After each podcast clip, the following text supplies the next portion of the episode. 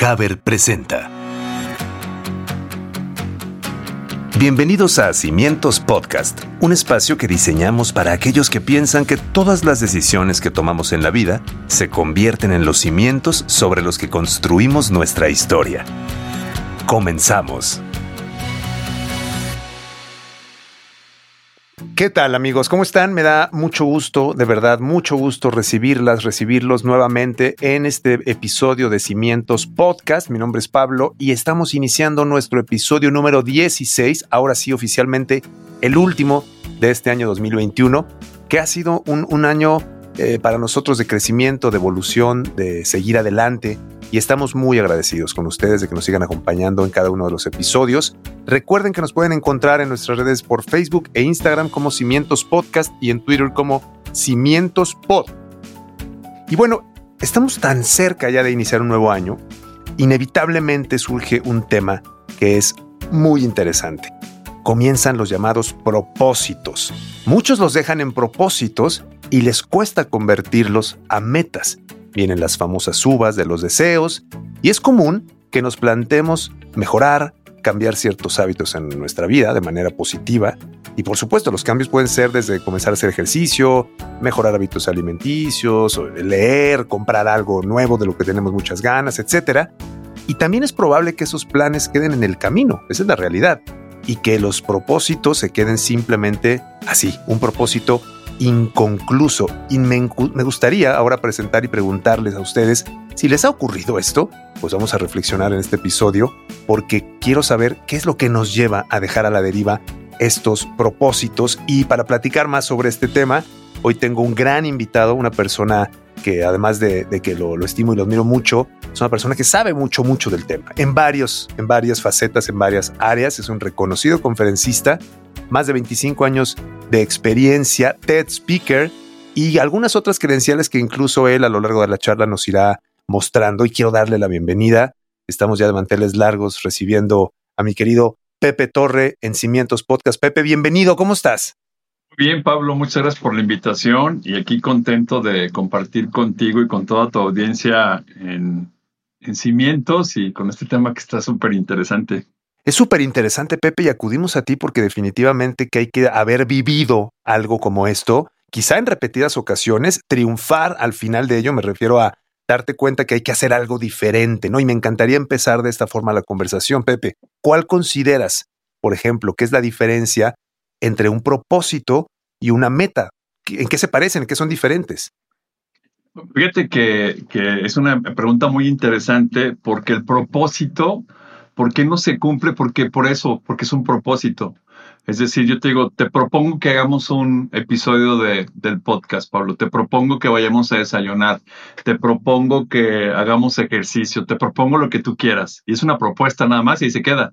O sea, en términos prácticos, la propuesta se hizo y ya se cumplió. A diferencia de que si tú dices, en vez de tener un propósito, tengo una prometa, entonces ahí te prometo que voy a hacer un podcast contigo. Te prometo que vamos a hacer ejercicio. Te prometo que voy a adelgazar. Te prometo que voy a aprender a nadar. Y entonces cuando tú haces una promesa, estás comprometiendo tu palabra. Yo creo que ahí está la diferencia más importante. No sé si te hace sentido, Pablo. Totalmente, totalmente, Pepe, porque finalmente un propósito incluso se puede quedar en pues un globo al viento, ¿no? O sea, es algo que quiero hacer pero de entrada me resulta diferente pensarlo como un plan de acción. Quizá también ahí se acerca la palabra meta, ¿no? ¿Hay o no hay un plan de acción, Pepe? Exacto, y, esa es otra de las cosas que quienes me conocen saben que soy el enemigo público número uno de las ventas, pero también soy el enemigo público número uno de la planeación estratégica, porque queda en lo mismo, en una planeación y hasta ahí. Mejor me alineo con esto que acabas tú de decir, plan y acción estratégica, es decir, me propongo leer 12 libros al año. Ok, ya tienes que tener el primero de enero en la mano y ya debes de saber cuál es el de febrero. ¿Cuántas páginas del de enero vas a leer por día? ¿En qué lugar? ¿A qué horas? ¿Sí? ¿Con qué espacio? ¿Con qué frecuencia? Y ponerte en marcha. Porque, fíjate, todo mundo, bueno, no todo mundo, porque sería generalizar, pero una gran mayoría de las personas el 31 de diciembre van a hacer sus propósitos de año nuevo que arrancan, pues me imagino que el primero de enero ¿no? Y el primero de enero, pues todo el mundo estamos fundidos en pijama, llenos de comida todavía, y lo que menos quieres hacer es hacer algo nuevo. Quieres descansar porque tuviste un día muy ajetreado con mucha fiesta, ¿no? Claro. Entonces ya no se, ya no se logró. Pero en cambio, yo lo que les digo, bueno, tu propósito de año nuevo lo tienes que empezar en noviembre. O sea, lo trazas y en noviembre ya para que cuando llegues en enero ya vengas con vuelito, aunque tengas estos breaks de mañana y pasado que tenemos la cena de, Nochebuena y luego Navidad y luego la cena, la cena de, Año Nuevo, y o sea, de fin de año y el desayuno de Año Nuevo, pues eso los pasa, son como dos topes en el camino, pero ya el dos ya estás en marcha y ya vienes con una continuidad. ¿Sí te hace clic? Totalmente, porque justo es eso, es como una idealización de que el 31 de diciembre pasamos por un portal que nos va a cambiar automáticamente, ¿no? Es como, ah, ya, tengo un propósito, es primero de enero y como si de verdad esperáramos, insisto, que esta fuerza mágica nos va a cambiar sin que nosotros hayamos puesto realmente en qué y en dónde, como mencionas, vamos a ejecutar un cambio específico, ¿no? Totalmente. Y, fíjate, son pocos los años en los que cuando hay cambio de año hay cambio de semana. En este caso no va a ser así. El viernes se termina el año y el sábado empieza el año y es la misma semana, o sea, ni siquiera esa ruptura hay. Claro. Pero yo creo que tenemos que aprender a que en este plan y acción tenga sus objetivos específicos muy claros, no rebuscados, porque también luego de repente son tan rebuscados los objetivos que nos hacemos pelotas, o son tan grandes, o son tan ambiciosos que no los supimos quebrar en pequeños escalones y entonces, pues mejor no es hacerlos, ¿no? Pepe, en ese sentido me gustaría preguntarte, ¿A qué nos enfrentamos cuando decidimos cambiar nuestros hábitos? Viene de una decisión primero, pero luego de la decisión, ¿a qué nos enfrentamos para que eso sea realidad paulatinamente? Bueno, hay a un trabajo que tiene que tener las Cs del éxito que yo digo que son la constancia, la consistencia, la continuidad y el contenido. Cuando nosotros cumplimos estas, estas seis, y cuando digo constancia, estoy hablando de ser constante no ni en el mediano, ni en el corto, ni en el largo plazo. Estoy hablando en el plazo inmediato. Es decir, ahorita vamos a estar aquí reunidos durante 15, 20 minutos, quizás haciendo esta entrevista. Tenemos que ser constantes. ¿Por qué? Porque si yo estoy con mi WhatsApp por acá o viendo el Instagram o viendo otra cosa en lo que tú estás platicando, me haciéndome preguntas, no voy a ser constante contigo. O sea, la constancia a veces la entendemos como algo a, un plazo más largo y no es qué tan constante estás siendo cuando estás en el gimnasio. O sea, qué tan constante estás siendo, y eso le pasa a mucha gente que va al gimnasio, ¿no? O sea, no son constantes porque la selfie en este aparato, la selfie en el otro aparato, la selfie con el amigo, la selfie con la amiga, la selfie con el que les preparó el batido de proteína, y entonces ya no hubo constancia en el entrenamiento, ¿de acuerdo? Continuidad, repetir esa hora constantemente durante seis días a la semana, ¿de acuerdo? Sí y que sea consistente, o sea, que realmente tengas claro cuáles son las acciones que tienes que hacer y no, hoy, hoy, ¿qué vamos a entrenar hoy? Pues no, tienes que tener ahí tu programa de entrenamiento y aparte el contenido, ¿de acuerdo? O sea, ¿qué va a contener esa hora de trabajo para que puedas hacerlo específico, para que lo puedas hacer medible y para que le puedas ir dando sintonía fina? Y entonces viene esta parte que también le hemos platicado en otras ocasiones tú y yo, de cómo te elevas la barra. ¿Por qué? Porque ya tiene los parámetros bien medidos, ¿no? Claro. Claro, y ahora eso lo quisiera ligar con otra cosa que me parece muy interesante, que vuelvo al origen de la primera pregunta, que es este famoso portal o este entendernos de la noche a la mañana y decir, ah, de la noche a la mañana voy a comer mejor, ¿no? O voy a bajar de peso, que es algo que quería justamente tratar contigo, porque algo como bajar de peso, que se vuelve una de las metas seguramente más repetidas el 31 de diciembre, la gente termina claudicando al mes, quizá. ¿Qué podemos esperar? Porque yo creo que si alguien es capaz de bajar de peso de una manera consistente, quizá puede trasladar esa meta a muchas áreas de su vida, ¿no, Pepe? Por supuesto, y es que el problema es que estamos en una época de nuestras vidas en las que si tú te tardas más de 15 segundos en contestarme el mensaje de WhatsApp que yo te mandé, ya me empieza a dar un preinfarto. Me empiezo a desesperar, empiezo a, entrar en situaciones de ansiedad porque somos presas, la inmediatez nos tiene así amarrados como una camisa de fuerza y queremos que todo suceda muy rápido. Entonces, ¿qué pasa? Que nuestro cerebro ya se acostumbró a ese tipo de resultados, pero hay resultados que no van a pasar así. Y aparte, estamos llenos de prestidigitadores digitales que te están haciendo ofertas de en 90 días vas a adelgazar, en 90 días te vas a hacer millonario en esta aplicación, en 90 días vas a tener un millón de seguidores en esta otra. Y entonces la gente se lo cree. ¿Por qué? porque estamos siendo presas de resultados con el mínimo esfuerzo, cosa que no va a pasar.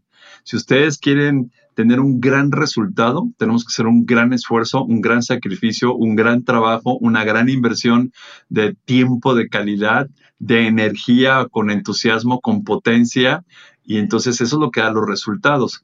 Entonces, lo primero que tenemos que pensar, y, eso pasó este año con, con, el equipo de corredores que tengo, empezó gente a entrenar en enero del 2021 y no podía ni siquiera tolerar 30 minutos de ejercicio constante. Les dije, manténganse y empiezan a percibir cómo se sienten la primera semana, la segunda semana. Y ahora que terminamos los primeros 11 meses y que pudieron hacer un reto de correr 6 kilómetros todos los días durante 7 días y eso les hizo ganarse una medalla de un evento virtual en el que participamos, ellos se dieron cuenta que no solamente se enfrentaron a pagar un precio alto, a esforzarse, a sacrificarse, a levantarse muy temprano, sino que aparte ahora se enfrentaron a que son una persona nueva, se descubrieron con una mejor versión. Está muy interesante lo que estás mencionando, Pepe, porque esta cuestión de la facilidad, de la inmediatez, nos inunda por todos lados. Y lo primero yo creo que es súper importante es entender lo que acabas de decir.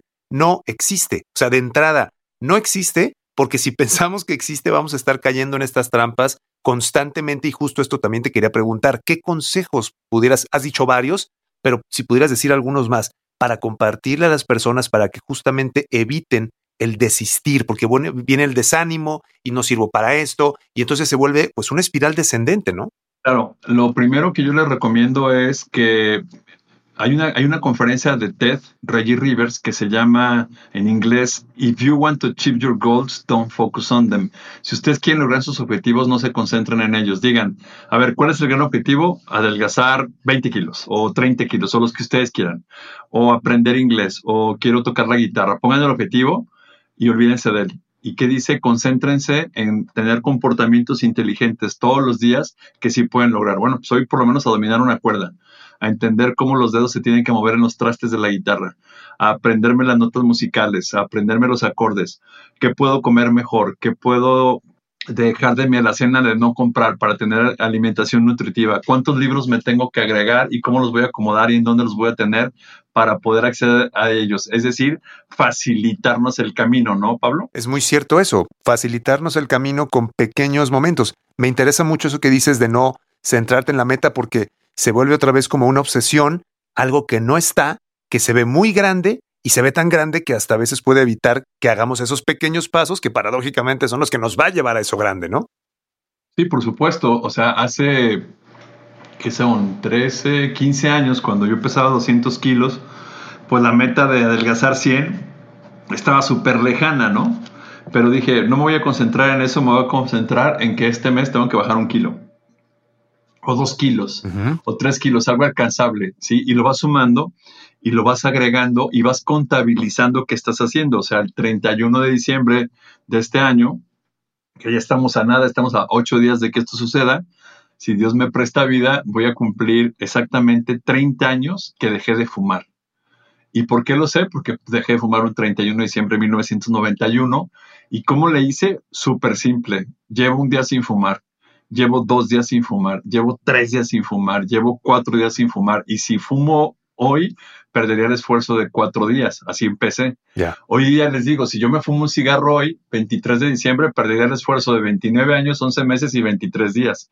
Entonces, cuando ustedes contabilizan los pequeños esfuerzos que están haciendo, se van acumulando y esa acumulación es lo que les empieza a dar la progresión y le permiten ustedes al fenómeno de la adaptación de que su cuerpo olvide la necesidad de la nicotina y empiece a recordar la necesidad de comer bien, de dormir mejor, de hidratarse, de hacer ejercicio y de sustituir malos hábitos por comportamientos inteligentes que podemos controlar día con día, Pablo. Pepe, eso es súper interesante porque justo la manera en la que me encantaría que concluyéramos este episodio es preguntándote algo que tiene que ver con, bueno, una situación que vivimos todos en el último par de años, una situación compleja en muchos sentidos, pero me parece que ligándolo con lo que estás diciendo, esta complejidad en, parte radica en que a todos nos sacó de una zona de confort.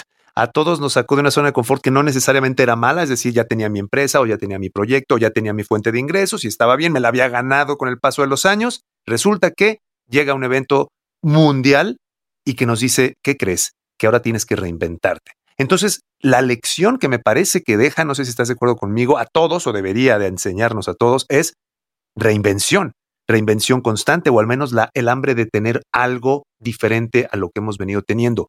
Tú, ¿qué objetivos tienes, Pepe, para el año entrante? ¿Y cómo has, sé que es una pregunta extensa y no importa si nos extendemos, pero ¿cómo has, y si es que ya has dilucidado, digerido lo que hemos vivido en este último par de años y cómo esto te sirve para enfocarte en el año que viene? Bueno, en, gran medida, pues eh, yo tengo 42 años viviendo de la, de la industria del entretenimiento, primero 10 años como DJ profesional y 31 años produciendo eventos corporativos. Nuestra industria fue súper golpeada.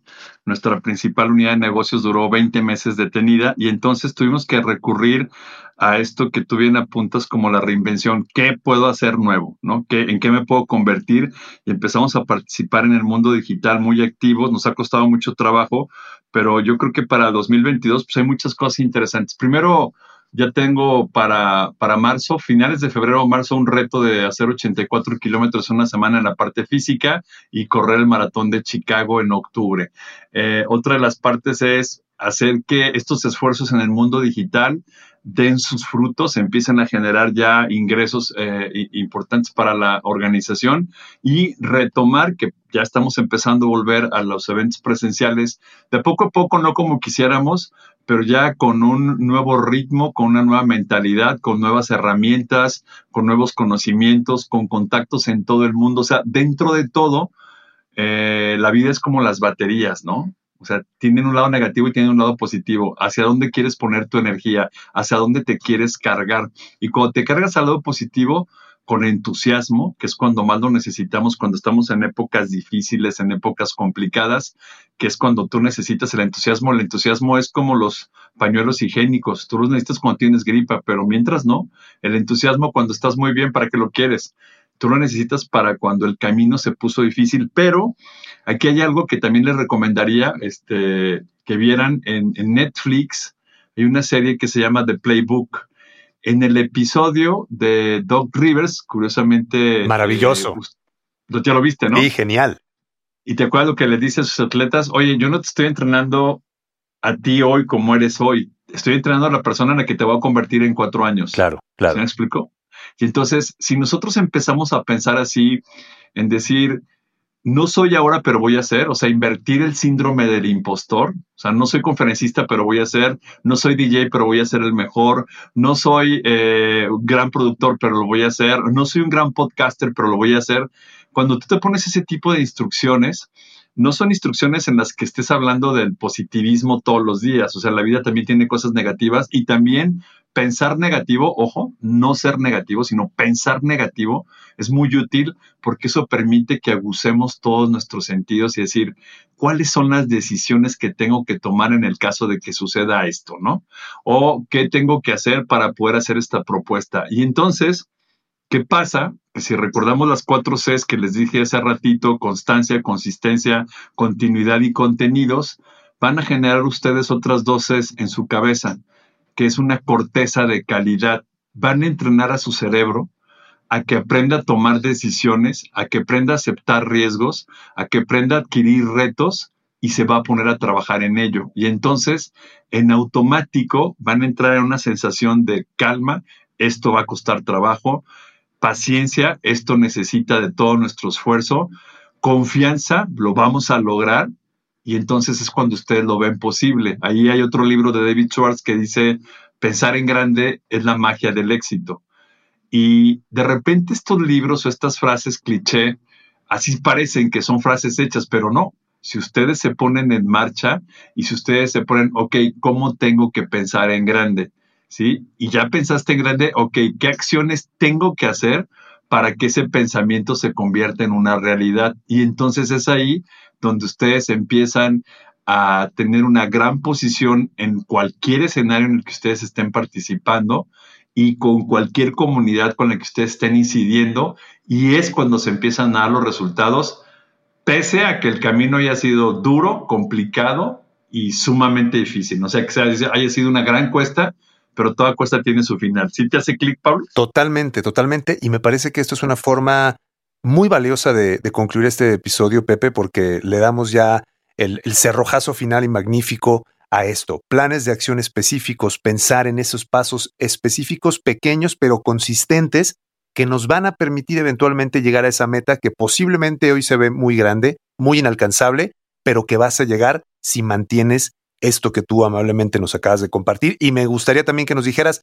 dónde puede la gente encontrarte, dónde pueden seguir tu contenido también para que se pudieran poner en contacto contigo. Ah, eso es muy sencillo, muchas gracias por preguntarlo. Eh, todas mis redes sociales estoy como Pepe Torre, escriban P, Torre, todo junto.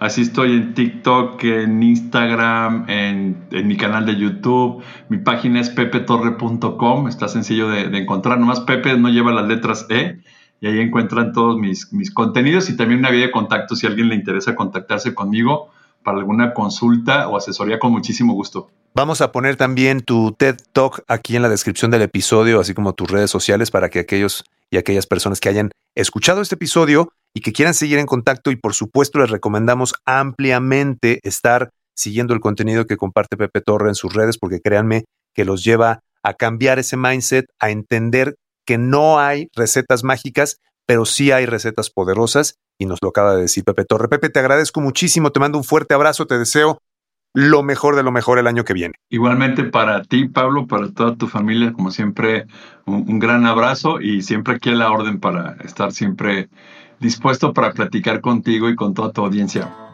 Espero que les haya gustado y por supuesto que les haya servido el contenido que aquí nos compartió Pepe Torre, porque bueno, el valor y el empeño que le otorgamos a las cosas es eso lo que nos motiva a lograr estos grandes resultados en nuestra vida. Por eso es bueno creer en nosotros mismos y pensar en todas las satisfacciones que nos va a brindar el cumplir esos objetivos y metas personales.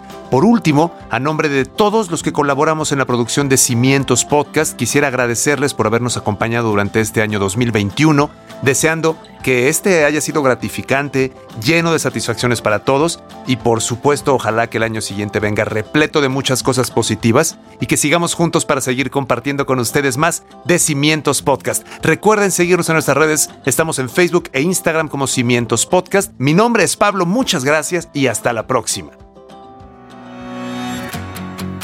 Esto fue Cimientos Podcast un espacio que diseñamos para aquellos que piensan que todas las decisiones que tomamos en la vida se convierten en los cimientos sobre los que construimos nuestra historia.